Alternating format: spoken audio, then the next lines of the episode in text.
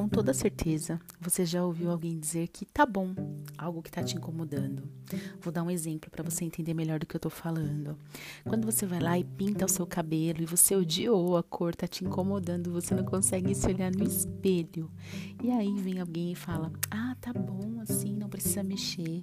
Ou a sua casa que já tá com a pintura descascando, as paredes rachando, e você quer dar, né, uma pincelada ali, chamar um pintor para ajustar e deixar tudo bonitinho, a pessoa fala: "Ah, tá bom, não vai gastar dinheiro com isso, tá bom assim".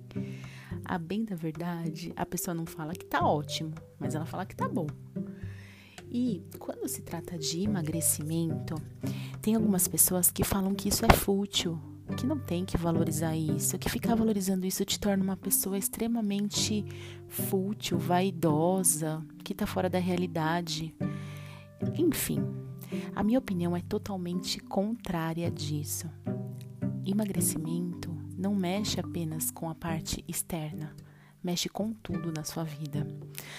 Com certeza alguém também já te falou que alma e corpo são coisas completamente diferentes, que um perece e volta ao pó e o outro é eterno. Já falaram também para você que não se pode cuidar dos dois ao mesmo tempo, que quem cuida do corpo não cuida da alma e quem cuida da alma não cuida do corpo. Eu nunca ouvi nada tão absurdo, confesso. O que falam é que não pode, não pode, não pode, e falam, falam, falam, mas a bem da verdade, quem vive todos os dias em seu próprio corpo é você. Quem luta para se movimentar nas tarefas diárias que deveriam ser muito fáceis, quem se sente cansada, desconfortável na casa que habita, que é o seu corpo, é você.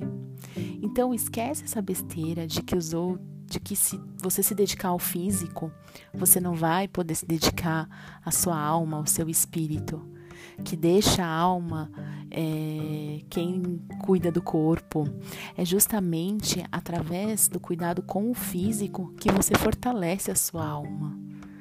Emagrecer quando você está num quadro de sobrepeso ou obesidade é como você reformar uma casa que está cheia de rachadura nas paredes.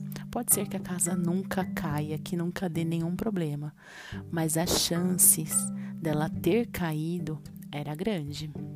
Então, emagrecer é como você quando você quer um objetivo estético, né? Quando você fala assim, eu quero emagrecer para me sentir mais bonita, não é futilidade. Pensa comigo.